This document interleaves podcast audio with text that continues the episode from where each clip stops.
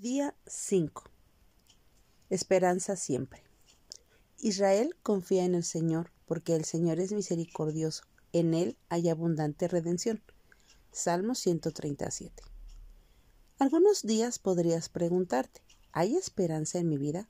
Por todo lo que ha sucedido, las pérdidas que has soportado, las limitaciones que tienes y las equivocaciones que has cometido, pareciera que la respuesta es no. Pero sí, Ahí es donde usted encuentra, y te lo digo confiadamente, con Dios siempre hay esperanza.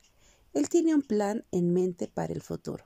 Aférrate al Señor y sigue adelante. Dios sabe exactamente dónde nos hallamos en este mismo momento y comprende todas nuestras luchas y desilusiones. Él es quien tiene todas las respuestas que necesitamos y cada una de ellas está en su palabra.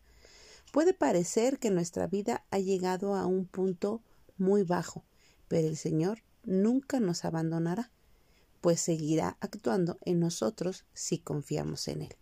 En el debido tiempo veremos cómo el plan divino de nuestra vida se desarrolla en forma poderosa. Esto es lo que Dios promete a cada uno de nosotros.